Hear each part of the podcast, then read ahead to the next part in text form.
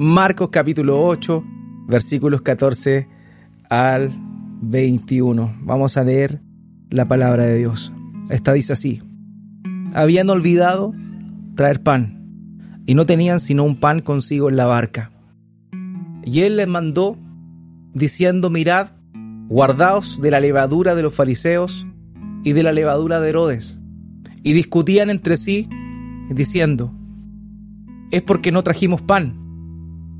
Y entendiéndolo Jesús, les dijo, ¿qué discutís? ¿Porque no tenéis pan? ¿No entendéis ni comprendéis? ¿Aún tenéis endurecido vuestro corazón? Teniendo ojos no veis y teniendo oídos no oís y no recordáis. Cuando partí los cinco panes entre los cinco mil, ¿cuántas cestas llenas de los pedazos recogisteis? Y ellos dijeron doce. Y cuando los siete panes entre cuatro mil, ¿cuántas canastas llenas de los pedazos recogisteis? Y ellos dijeron siete. Y les dijo, ¿cómo aún no entendéis?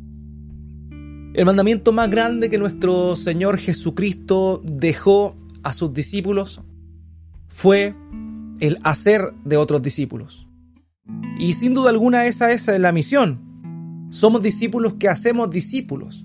Y es interesante la cantidad de veces que aparece esa expresión discípulos o sus derivados, como el discipulado, discipular, que aparecen dentro de las palabras de nuestro Señor Jesucristo, específicamente luego de su, de su resurrección. Antes eso estaba circunscrito exclusivamente a sus doce, y también a aquellas personas que le seguían, que no siendo parte de los doce también eran considerados como discípulos. Tal es el caso de las mujeres que seguían al Señor Jesucristo, su amigo Lázaro, entre otras personas que vemos nosotros en el relato que aparece descrito en los evangelios. De manera que el discipulado es parte importante de quiénes somos, somos nosotros, cómo nos desarrollamos. Somos discípulos de nuestro Señor Jesucristo. Somos discípulos de Él. La vida del cristiano es la vida del discipulado. Ser cristiano significa ser discípulo del Señor. De hecho, la primera vez que aparece la palabra cristiano en la escritura, se utiliza o se acuña con el fin de llamarles de esa forma a los discípulos de Cristo. Cuando hablamos de un cristiano, hablamos de un discípulo. No se puede ser un cristiano sin ser un discípulo de Cristo, sin seguir a nuestro Señor. Y eso es lo que estos doce que estaban más cercanos a Él durante su ministerio pudieron experimentar de una manera cercana. Más de tres años aproximadamente estuvieron ellos con Él, compartiendo tal vez día y noche, compartiendo muchas experiencias, viajando por muchos lugares conforme a lo que hemos visto en el desarrollo propio del libro o del Evangelio según Marcos. Pero lo que vemos en esta oportunidad, en este segmento, es un llamado de nuestro Señor a sus discípulos particularmente y también por efecto a nosotros para que examinemos nuestro corazón, para que chequeemos nuestro corazón, para que veamos realmente qué hay. No debemos hacer caso omiso de las advertencias de nuestro Señor. Él se la hizo en su momento a los discípulos, pero también continuamente estas mismas advertencias que el Señor les hizo a ellos, nosotros debemos recordar, recordarnos y hacer estos, estas advertencias a nosotros mismos. Y es el Espíritu Santo hoy quien por medio de su palabra nos está recordando y nos está llamando a hacer este chequeo de corazón. Por eso es que la prédica de esta mañana tiene por título Chequea tu corazón. Y conforme a estos pasajes que acabamos de leer, vamos a estar eh, viendo dos riesgos que tenemos los discípulos del Señor Jesucristo continuamente y que debemos profundizar y que debemos chequear si estamos en esa línea, si estamos en ese camino. Son dos riesgos que Él le plantea a sus discípulos de frentón en esta oportunidad y son los que vamos a estar viendo. El primer riesgo es el de contaminarse con la incredulidad el riesgo de contaminarse con la incredulidad y el segundo riesgo es seguir a Cristo y no entenderle. Y esas son cosas que son tan comunes en nuestro caminar, que muchas veces vivimos vidas de vaivén en el Señor por el hecho de no comprender que estamos en esta constante tensión en estos puntos. Y eso es lo que vamos a estar analizando esta mañana conforme a, a la palabra de Dios. Lo primero que vemos en el versículo 15 viene, eh, viene, perdón, eh, viene desde el contexto de que nuestro Señor Jesucristo alimentó en un lugar gentil, en un lugar fuera de los territorios eh, judíos, alimentó a cuatro mil personas que eran de otra nación, de otra nación, de otra nacionalidad. Muchos de ellos probablemente tenían otra fe, pero ahí se encontraban oyendo al Señor Jesucristo. Luego de eso, vuelto a la zona de, de Israel, Señor confronta a los fariseos, confronta a los fariseos y habla de lo que vimos la semana pasada del problema de la incredulidad. Y ahora, luego de haber zarpado de ese lugar donde se encontraron, nuevamente están en la barca con eh, el Señor Jesucristo encima y vemos que nuestro Señor, luego de haber tenido esta intervención con los fariseos, les dice las siguientes palabras que encontramos en el versículo 15. Dice así, Jesús les encargaba diciendo, tengan cuidado, cuídense de la levadura de los fariseos y de la levadura de Herodes. Estas sin duda son advertencias que nuestro Señor Jesucristo le está haciendo a los discípulos en esta oportunidad. Ahora bien, hemos visto en Marcos, en el Evangelio de Marcos, en tres oportunidades que el Señor se encuentra en la barca con sus discípulos. La barca era un lugar especial. La barca era un lugar donde solamente ellos estaban, no había nadie más, nadie ajeno al grupo cercano del Señor. Estaban sus doce y él. Estaban ellos.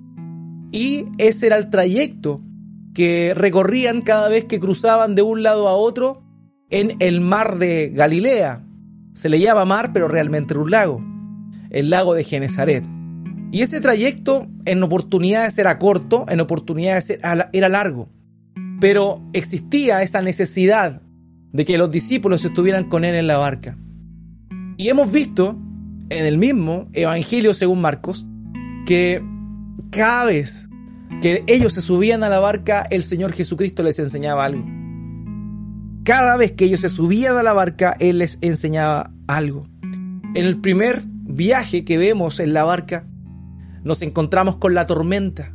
Aquella tormenta que los discípulos comenzaron a experimentar y que teniendo al Señor Jesús durmiendo atrás en la parte eh, inferior de la, de la misma barca, ellos comenzaron a desesperanzarse y el Señor los desafió, los desafió en su fe.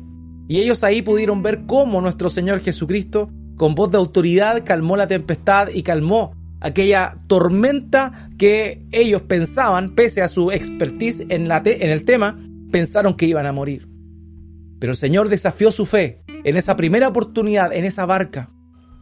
Después, el segundo viaje que vemos en barca y que aparece descrito en Marcos, lo encontramos cuando el Señor, luego de haber alimentado a los cinco mil, se sube a la barca y comienza, eh, eh, o sea, ellos se suben a la barca, el Señor Jesucristo queda orando en el monte y luego Él los alcanza en medio del mar de Galilea, caminando sobre las aguas y ahí nuevamente desafía su fe. Ellos estaban despavoridos, ellos pensaban que era un fantasma, pero se dieron cuenta que era nuestro Señor y el Señor Jesucristo nuevamente los desafía, nuevamente les los exhorta.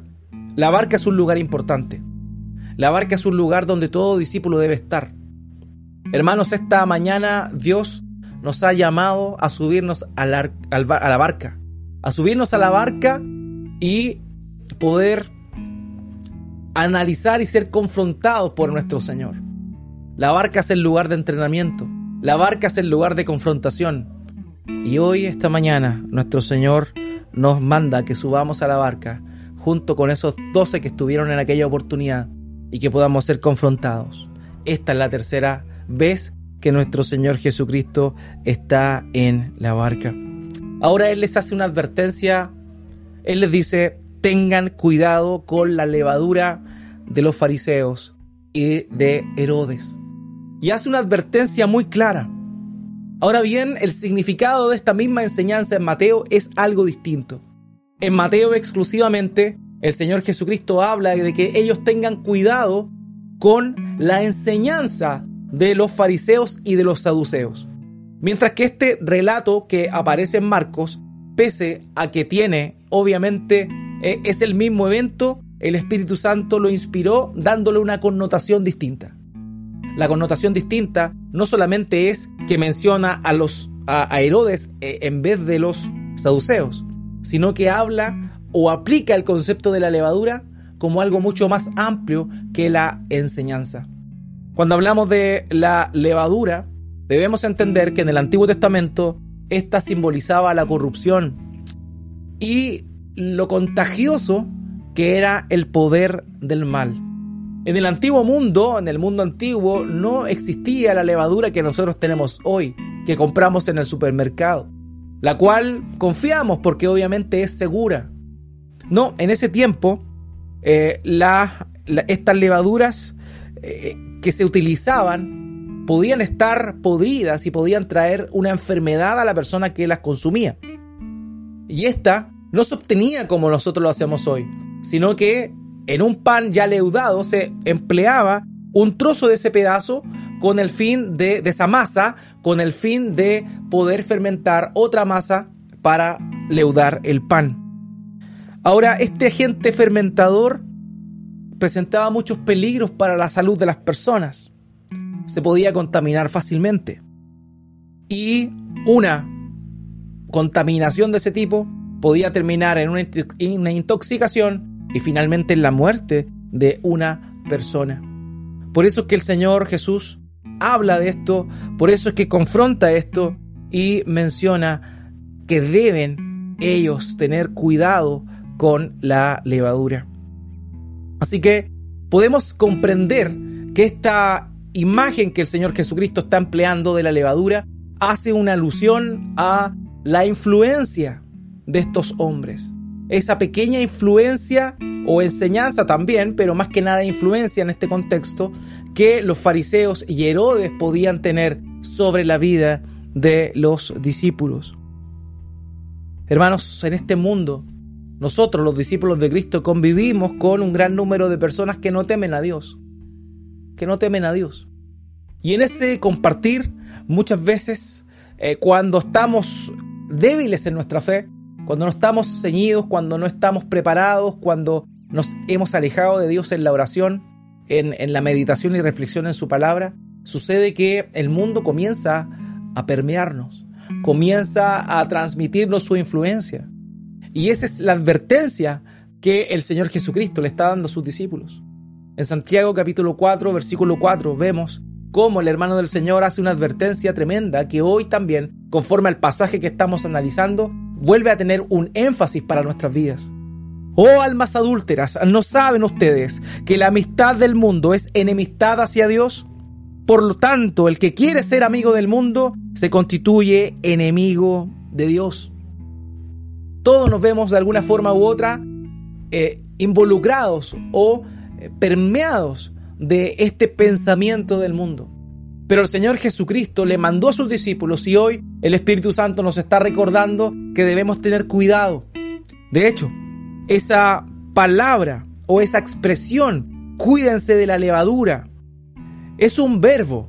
Ese verbo cuídense es un verbo imperativo, es una orden. Cuídense, cuídense. Y significa vigilar cuidadosamente, de velar, de estar atento, de estar alerta. Queridos, es necesario que comprendamos esto. Debemos estar alerta. El mundo quiere bombardear tu mente, el mundo quiere eh, dominar tu mente. No lo puede hacer, pero si tú lo permites voluntariamente, puede llegar a un punto en el cual tu vida espiritual sea minimizada al máximo. Donde el Espíritu Santo que mora dentro de ti sea contristado. Querido, es necesario que estemos vigilantes, Así como el Señor le manda a sus discípulos que estén vigilantes, que estén alerta, que estén que tengan mucho cuidado de la influencia de su entorno.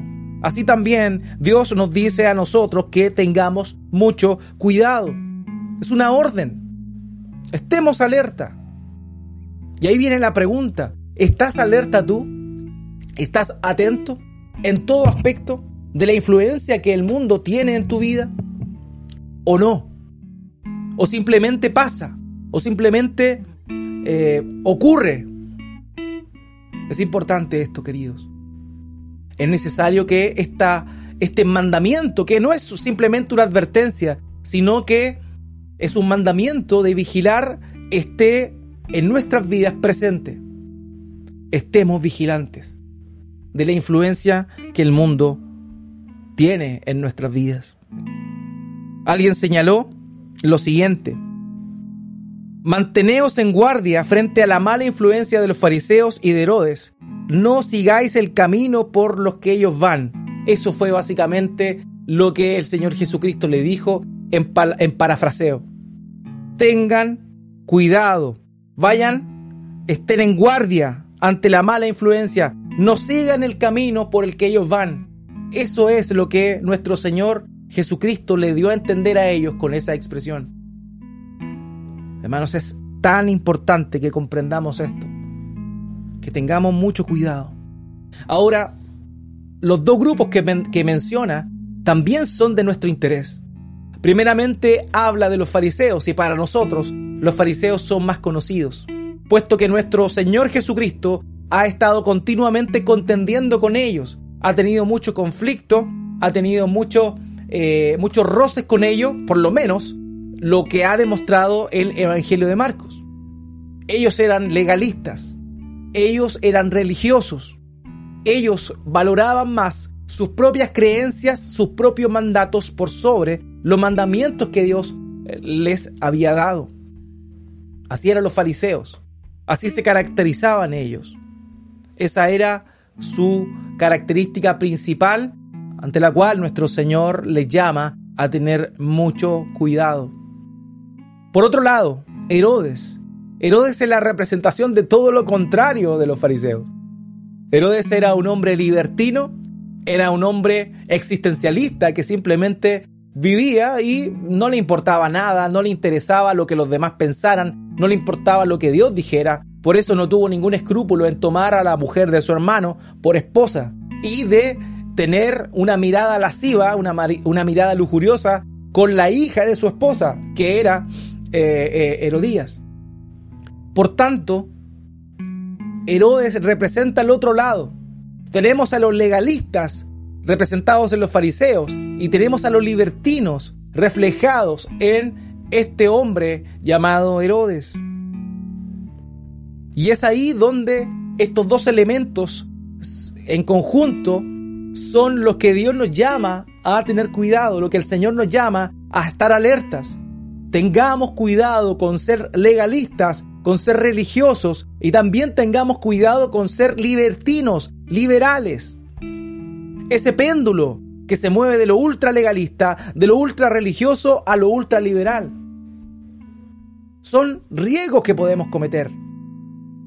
Son riesgos que corremos y que debemos tener mucho cuidado y que debemos analizar nuestro corazón en qué hacer una evaluación de riesgo en qué punto estamos, en qué parte del camino estamos. Si estamos al límite de caer al legalismo o si estamos al límite de caer al liberalismo o al libertinaje. En algunas cosas es increíble lo legalistas que somos y libertinos en otras. Por eso es un péndulo que se mueve muy rápido de un lugar a otro. Es muy rápido el movimiento que tiene. Y el Señor hace la advertencia. Cuídense, cuídense de la levadura de los fariseos y Herodes, cuídense de la influencia tanto de los legalistas como de los libertinos. Amados, hoy en el mundo evangélico, en el mundo eh, cristiano, llamémoslo así, en la iglesia visible, vemos ambas cosas. Vemos cómo es que por un lado gente que se llama cristiana es sumamente legalista, es sumamente eh, preocupada, está sumamente preocupada de cumplir con sus propios conceptos, con sus propios mandamientos autoimpuestos, dejando de lado por completo lo que nuestro Señor dijo. Y por otro lado, muchos que se hacen llamar cristianos viven vidas completamente libertinas. Completamente libertinas. Es increíble eso. Pero esa influencia de ambos lados es a la que un discípulo está expuesto durante toda su vida. Y el mandamiento es a estar atento, a estar vigilante y ver hasta qué punto la influencia, tanto de un lado como la del otro, nos está haciendo daño, nos está afectando. Es tremendo esto, pero es necesario que pongamos mucho cuidado, queridos. Pongamos cuidado a esto. ¿Nos estamos convirtiendo en religiosos? ¿Estamos mirando al otro con desprecio porque consideramos que somos más puros que los demás? ¿Nos consideramos más santos porque tal vez no hacemos lo que los otros hacen? ¿Y los miramos con desprecio, creyendo que tenemos un estándar moral superior al de ellos? ¿Estás cayendo en la religiosidad? ¿Estás mirando por debajo del hombro a la otra persona? ¿Estás mirando al incrédulo por debajo del hombro? ¿Cómo estás viviendo? ¿Cómo estás mirando al resto? ¿Qué tanto el legalismo ha influenciado tu corazón? Por otro lado, vemos que también existe una posibilidad de entrar al liberalismo, al libertinaje, de entrar y perder por completo el temor de Dios ante algunas situaciones. ¿O qué riesgoso es esto para nuestras vidas? ¿Qué peligroso es esto para nosotros? El Señor acababa de discutir con los fariseos y ordena a sus discípulos que tengan mucho cuidado con la influencia del pensamiento de ellos en sus propias vidas. Ambos grupos representan justamente lo diametralmente opuesto en cuanto a sus creencias, pero a la vez están y se encontrarán en la eternidad en el mismo lugar, el lago de fuego y azufre. Y ambos grupos pueden tener la misma influencia sobre los discípulos, pueden tener la misma influencia sobre ti. La religiosidad y el libertinaje, religiosos y liberales, dos tendencias muy sutiles que el Señor Jesucristo quiere evitar a toda costa en sus discípulos. El obispo Ryle, J.C. Ryle, dijo con respecto a esto, examinémonos con frecuencia para ver si estamos en la fe y cuidémonos de la levadura.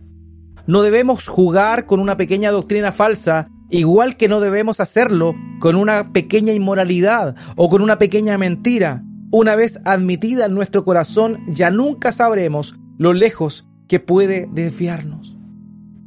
Tengamos cuidado con la religiosidad, con una desviación doctrinal que nos lleve a la religiosidad y también tengamos cuidado con mirar a menos el pecado y sus consecuencias de nuestras vidas. Ahora bien, dentro de todo, tenemos que estar muy atentos, hermano. Tú conoces tu corazón. Tú sabes hasta cuándo o hasta qué punto el mundo te influencia. Muchas veces uno oye a personas cristianas, y yo puedo decir que son cristianos, pero muy probablemente están recién comenzando en la fe, hacer eco de las mismas proclamas que hace la gente del mundo. Oír a cristianas feministas es una realidad hoy por hoy. Ahora, eso puede suceder, evidentemente, que verdaderas cristianas estén empapadas con esto. Pero eso ocurre cuando no está atenta y cuando es una persona inmadura. Cuando es una persona que no conoce al Señor, que no conoce la palabra y no entiende. Simplemente se dejó llevar por la influencia del mundo. Es increíble, pero hay cristianos marchando por justicia, entre comillas justicia. Es cierto, que hay injusticia. Pero cómo un creyente debe ver todo esto y cómo debe actuar es de una manera totalmente distinta a lo que la gente hace, de marchar, de hacer desmanes. Pero hay gente que dice ser creyente que hace esto. Insisto, pueden ser creyentes, pero lo que demuestra ese actuar es que son sumamente débiles en su fe, que son sumamente inmaduros y que no conocen al buen Dios como deberían conocerlo, que no conocen su palabra como deberían conocerla. Vemos también, por otro lado, cómo el cristiano fácilmente cae en el legalismo. empieza a hacer dentro de lo santo, a hacer eh, diferencias en qué es más santo y qué no. Y comienza a autoimponerse cosas e indirectamente comienza a imponérselo a los demás. Debemos tener mucho cuidado con esto, mucho cuidado con esto. Necesario y urgente que pongamos paralé a este péndulo. Ahora bien, pese a que ambos eran distintos, ambos grupos eran distintos, ambos influenciaban a los discípulos, ambos grupos nos influencian a nosotros hoy. Pero tenían algo en común. Estos dos grupos eran incrédulos. Y lo peor es que podían llevar a los discípulos a tener momentos de incredulidad. El verso 16 dice, y discutían entre sí que no tenían panes. Esto es increíble, hermano. El Señor Jesús le está diciendo, tengan cuidado de la influencia de los fariseos, porque ellos son incrédulos, recién venimos de, eh, de haber tenido una confrontación con ellos, así que tengan cuidado, le está advirtiendo, y ellos como pajaritos, como pajaritos. Y es ahí donde podemos vernos reflejados en nuestra debilidad. Los discípulos le dicen, ah, dice esto porque no tenemos pan. El Señor le está hablando de una cosa y ellos piensan que es otra. Están en total disonancia, no están en la misma sintonía que el Señor. Venían de un contexto, venían de una situación. Habían alimentado a cuatro mil personas con simplemente siete panes y algunos peces. Y ellos, cuando el Señor les dice eso, entienden que le está hablando que trajeron poco pan. Es increíble. Fíjense lo que está mostrando aquí el pasaje. ¿Acaso ellos mismos no habían sido los que repartieron esos panes y acumularon los restos en canastas grandes? ¿Acaso no habían sido ellos los que vieron la multiplicación de ese pan? Pero cuando oyeron la advertencia de nuestro Señor, el mandato de nuestro Señor, ellos inmediatamente pensaron y dijeron, hoy oh, solo trajimos un pan. De todos los que sobraron, solo trajimos un pan. Ellos ya estaban influenciados con la levadura de los fariseos y la levadura de Herodes, que en común tenían la incredulidad. Ellos ya estaban actuando con incredulidad. ¿Qué si había un pan? ¿Qué si solamente quedaba uno? ¿Acaso el Señor Jesucristo no podía multiplicarlo? ¿Acaso no podía proveerles ahí en la barca sin ningún problema del pan que necesitaban? Pero cuando el Señor les hace esta advertencia, les hace este reto, ataca la dureza de su corazón, ellos responden, mm, realmente mostrando una inmadurez y una desconexión completa con lo que su maestro les estaba enseñando.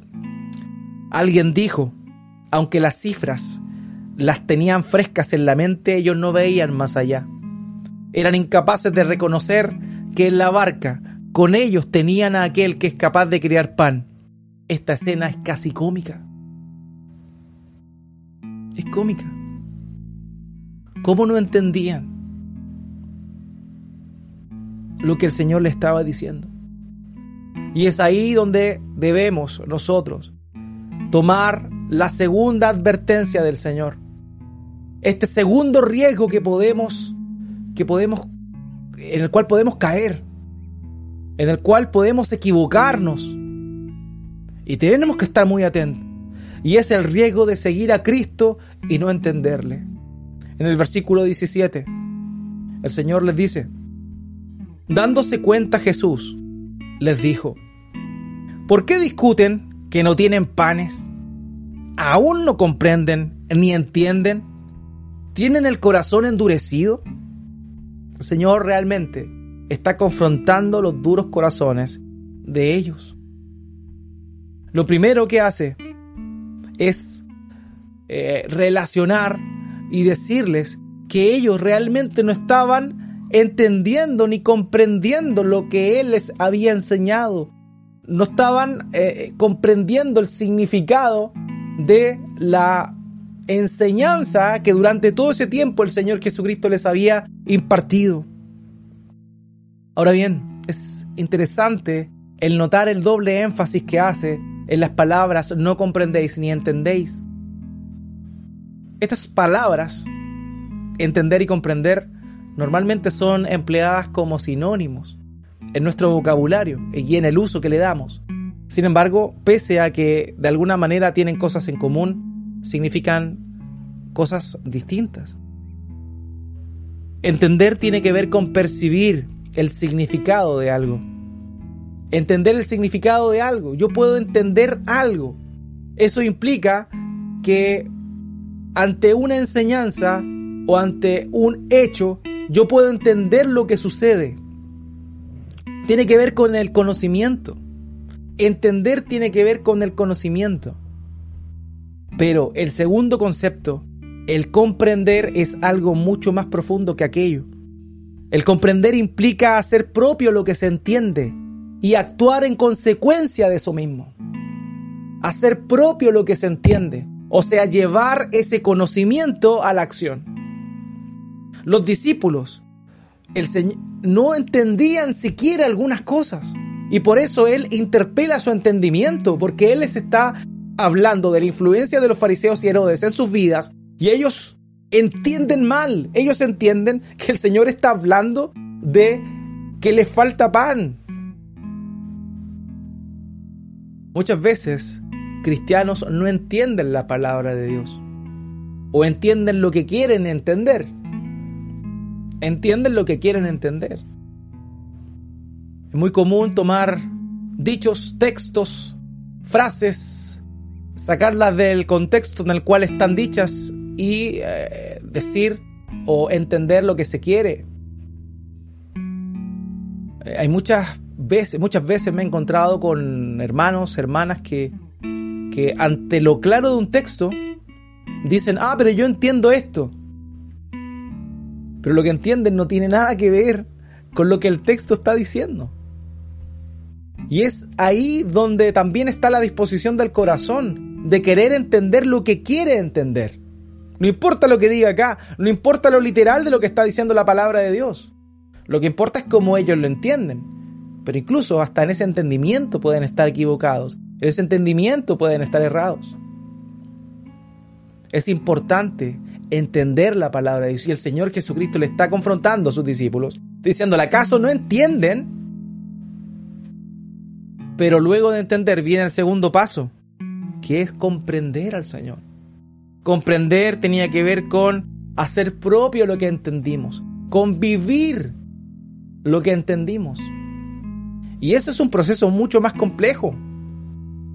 Muchas veces podemos entender a Dios, pero no comprender a Dios. Entender a Dios es creer que Él dijo que nunca nos iba a dejar desamparados, que no nos iba a dejar huérfanos, que iba a enviar a su Espíritu Santo. Y que en cualquier dificultad que estemos, aunque andemos en el valle de sombra de muerte, no temeremos mal alguno. Eso significa, o eso es lo que la promesa de Dios señala. Y tú puedes decir, ah, perfecto, entiendo lo que Dios está diciendo ahí, entiendo esa promesa para mi vida. Pero algo muy distinto, muy, pero muy distinto, es vivir aquello, aplicar ese entendimiento en tu corazón. Es otra cosa, totalmente distinta. Es distinto cuando tú estás ahí, pasando por una dificultad, pasando por un dolor, pasando por una aflicción. Y esa, ese entendimiento que tienes de la palabra de Dios no lo puedes poner en práctica porque no estás comprendiendo aquello. En una oportunidad en una prueba. Un equilibrista puso un, cable de un edificio a otro, de un edificio a otro, e invitó a muchas personas a que vieran su proeza. Tomó una bicicleta y estando antes de cruzar y luego frente a la multitud, les pregunta a la multitud, ¿ustedes creen que yo puedo cruzar? Sí, todos creían. Perfecto. Tomó la bicicleta y cruzó y volvió de vuelta. Toda la gente le aplaudía. La segunda, después de eso, tomó un monociclo y al mirar al público les preguntó, ¿ustedes creen que yo puedo cruzar y volver en esto? Y la gente comenzó a dudar un poco. Algunos decían que sí, otros decían que no. Finalmente el hombre llegó y como si nada, cruzó y volvió en el monociclo sin caer al precipicio. Después de eso, este equilibrista, a costa de su vida, les pregunta lo siguiente a, a la gente que estaba ahí. ¿Ustedes creen que yo puedo cruzar con una carretilla de aquí y al otro lado y volver, la gente ya no lo, no lo creía. Sin ningún problema, lo hizo. Fue y volvió y regresó. Después de ello, la gente ya tenía mucha credibilidad en, esta, en este hombre. Así que les pregunta nuevamente y les dice, ¿ustedes creen que puedo ahora echar eh, arena en la carretilla, e ir y cruzar y volver? La gente decía sí, evidentemente, ya todo lo que habían visto era, si el hombre estaba prometiendo eso, era porque podía hacerlo. Finalmente el hombre lo hizo y volvió. Después de eso, miró a la gente y les preguntó, ¿ustedes creen que puedo llevar a una persona a la carretilla, ir y volver? La gente decía, sí, evidentemente lo puedes hacer. En ese momento, miró a un hombre que estaba detrás de él y le dijo, bien, súbete a la carretilla. Esa es la diferencia entre entender y comprender. Comprender es subirte a la carretilla y confiar que el Señor puede llevarte de ahí, hacerte cruzar y traerte de vuelta sano y salvo. Eso es comprender. Muchas veces no pasamos ni siquiera del entendimiento de la palabra de Dios. Pero el llamado que Dios nos hace es a entender su palabra y también comprenderla. Confiar en Él, confiar en su verdad, creer en sus promesas. Y cuando estamos en esos momentos más difíciles, poder ceñirnos a ella, abrazarla y sujetarnos de forma tal que no nos soltemos de su gran verdad. Ese es el llamado que Dios nos hace. Y esa es la confrontación que Dios hizo al corazón de sus discípulos y que esta mañana está haciéndonos a nuestro corazón. Hermanos, tenemos el riesgo de decir que creemos en el Señor y no entender lo que significa seguirle. ¿Cuántas veces el Señor nos muestra el camino que debemos seguir y nosotros no hacemos caso? Somos tardos para oír, tardos para comprender. Ahora bien, dentro de las otras preguntas que el Señor Jesucristo les hace a sus discípulos, hay otra que realmente es eh, confrontacional para nosotros. Él les habla y les dice, ¿acaso tienen endurecidos sus corazones? Hermanos, el principal problema de los discípulos no es que no veían, sino que no reconocían la ceguera que tenían. Y el Señor Jesucristo los confronta. Hermanos, para nosotros es este análisis hoy. Nosotros somos quienes debemos ser confrontados con su verdad. Ellos tenían el corazón duro.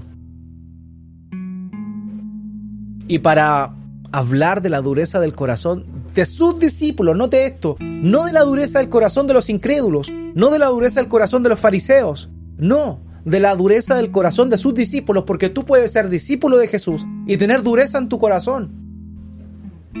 Puede suceder. Era el caso de los que estaban aquí presentes. Y puede ser el caso tuyo hoy, esta mañana. Dice el texto acá. Interpelando la dureza del corazón de estos hombres. Ahora bien, para eso utilizó versos del Antiguo Testamento que hacían alusión al pueblo rebelde. El Señor Jesucristo los compara con su pueblo rebelde. En Ezequiel capítulo 12, versículo 2 dice, Hijo de hombre, tú habitas en medio de la casa rebelde. Tienen ojos para ver y no ven, oídos para oír y no oyen, porque son una casa rebelde. Esos mismos conceptos se los está aplicando el Señor a sus discípulos. Hermanos, tal vez estás viendo lo que Dios ha hecho y aún así no lo ves. A veces tus oídos oyen las maravillas de Dios, pero aún así no asumes esas maravillas que estás oyendo. En Isaías capítulo 6, versículo 9 al 10 también, el Señor Dios en el Antiguo Testamento confronta a ellos y les dice, anda y di a este pueblo, oíd bien y no entendáis, ved por cierto, mas no comprendáis. Engruesa el corazón de este pueblo, endurece el corazón de este pueblo y agrava sus oídos y ciega sus ojos para que no vean con sus ojos, ni oiga con sus oídos, ni su corazón entienda, ni se conviertan y haya para él sanidad. Queridos, nuestro corazón puede estar endurecido. Nuestro corazón puede estar endurecido, siendo discípulos del Señor. La pregunta es, ¿cómo está? ¿Cómo está tu amor por Cristo? ¿Cómo está tu pasión por Cristo? ¿Cómo está tu prioridad en, Él? ¿Está puesta en Él verdaderamente o no? Amados, es un análisis que debemos hacer esta mañana. Tal vez nos encontramos en la misma situación que estos discípulos. No entendemos, no comprendemos. Estamos siendo influenciados por la levadura de los fariseos, de Herodes. Estamos siendo influenciados por el legalismo o por el libertinaje. Nuestro corazón puede estar en esa condición de no ver todo lo que Dios ha hecho, de no escuchando lo que Él nos ha mostrado por intermedio de su palabra y también lo que hemos visto en nuestras propias vidas y en la vida de otras personas que han confiado en Cristo, aún así podemos estar con el corazón endurecido. Ahora bien, hay esperanza, hermanos. Hay esperanza porque aún en esa flaqueza, aún en esa debilidad, Dios sigue transformando nuestro corazón. El Espíritu Santo comenzó un día a trabajar en nosotros, si es que hemos creído en Él, evidentemente. Si es que hemos creído en Él, es Él quien comenzó la buena obra y será fiel hasta el punto final, hasta que nos encontremos con nuestro Dios nuevamente. Él perfeccionará nuestros pasos, Él nos hará madurar y es una esperanza que tenemos. Es interesante ver que estos mismos discípulos que no comprendían aquella enseñanza que el Señor les estaba haciendo, son los mismos que años después, todos salvo uno, perdieron su vida por su fe. Perdieron su vida por creer en Cristo, por predicar a Cristo, por proclamar en todo lugar donde ellos fueron la verdad del Dios uno y trino, que envió a Jesucristo, nuestro Señor y Salvador, a traer reconciliación para con el ser humano. Estos mismos discípulos que estaban endurecidos en ese momento se convirtieron en discípulos valientes que tenían coraje para proclamar de Cristo, para anunciar la buena noticia del Evangelio a todo lugar a costa de su propia vida. Por tanto, hay esperanza para nosotros. Hay esperanza para nosotros. Puede que este día estés con dureza en tu corazón, pero si te arrepientes, si reconoces esa condición, vuelves a los pies de Cristo, Él te restaura, Él te levanta y Él te hace crecer conforme a su voluntad por intermedio de su Espíritu Santo. Hermanos, tenemos esperanza. Puede que hoy no entiendas, puede que hoy no comprendas, puede que hoy tengas el corazón endurecido, pero Dios puede sacarte de esa condición y llevarte a un estado mejor, a la madurez en el espíritu. Un autor dijo, aunque duros de mollera e infieles, Jesús instruye con paciencia a sus seguidores. Si siguen a Jesús a lo largo de todo el camino, serán finalmente transformados. Dejarán de ser personas que simplemente recogen datos y serán capaces de discernir el sentido de los acontecimientos. Todo depende de la decisión que tomen sobre Jesús, a su favor o en su contra. Hermanos queridos, puede que tú estés en esta condición hoy. Puede que tú estés como los discípulos en ese momento. Hay esperanza para ti. Hay esperanza para ti. Vuélvete a Él. Quebrántate delante de Él. Y lo mismo puedo decir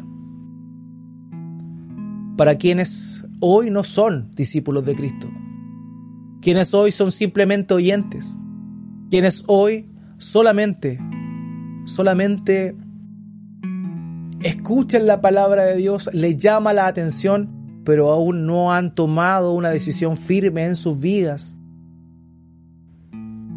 de seguir a Cristo, de seguirle a Él.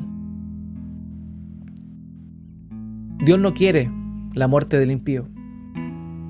Dios tarda la venida de nuestro Señor Jesucristo, porque como lo señala Pedro, Él no quiere que ninguno perezca, sino que todos procedan al arrepentimiento. Y esa aplicación, esa aplicación es para creyentes. Queridos, a ti, primeramente, quien no ha tomado una decisión por Cristo, este es el momento. Cristo el paciente Señor está esperando. Y hoy puede ser ese día. Pero ten cuidado porque ese día es hoy. Puede que el mañana no lo tengas. Puede que el mañana para ti no exista. Por eso es urgente, es urgente que escuches al buen maestro, que te arrepientas de tus pecados y creas en el Evangelio. Pero también es un llamado para nosotros quienes le seguimos, quienes estamos viviendo en este mundo y nos vemos confrontados con Él y también nos vemos influenciados con Él. Y es ahí donde tal vez tu corazón se apagó, donde tu corazón tal vez está temeroso, donde tu corazón tal vez está angustiado ante las situaciones de la vida, ante las cosas que están pasando y puede que tal vez entiendan la palabra de Dios, pero no la estás comprendiendo. Dios puede cambiar esa situación para que dejes de vivir del el entendimiento y pases a la comprensión. Para que dejes de lado los conceptos y esos conceptos se hagan vida en ti. Sin duda estos tiempos son difíciles y para muchos creyentes también lo ha sido. Momentos de angustia, de desespero, de pérdida de paciencia, de ira, de estrés. Son tantas las cosas que nos agobian día a día. Y todo eso puede tapar la gloria de Dios que está puesta al frente tuyo.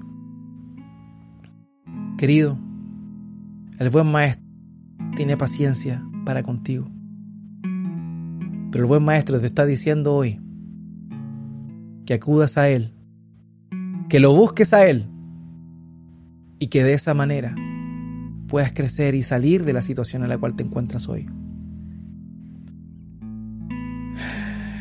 Ese es el maestro que tenemos, el maestro paciente, bondadoso que nos da una y otra oportunidad. Ese mismo que murió en la cruz, por llevar tus pecados, hoy está extendiéndote su mano para arrastrarte hacia Él, para llevarte hacia Él y para que puedas salir de esa condición de letargo espiritual. Ese mismo Señor Jesucristo que asumió la cruz, que padeció por los pecados de su pueblo, es el mismo que bondadosamente hoy extiende su mano para contigo y para conmigo esta mañana. Hermanos, hagámonos ese análisis, examinemos nuestro corazón, veamos si estamos en esa condición, humillémonos delante de aquel que derramó su vida en la cruz para que no estemos como estamos hoy, para que ceñidos, preparados, dispuestos, podamos seguirle. Podamos seguir las pisadas de nuestro Señor Jesucristo, podamos andar como Él anduvo. Que Dios nos bendiga, queridos.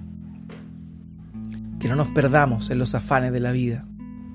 Que no nos perdamos en las cosas urgentes, sino que nos, nos enfoquemos en aquello que trae salvación, vida eterna, bendición y crecimiento espiritual. Que Dios nos ayude. Mi oración es para que el Espíritu Santo continúe realizando su obra en tu vida y también en la mía. Oremos al Señor.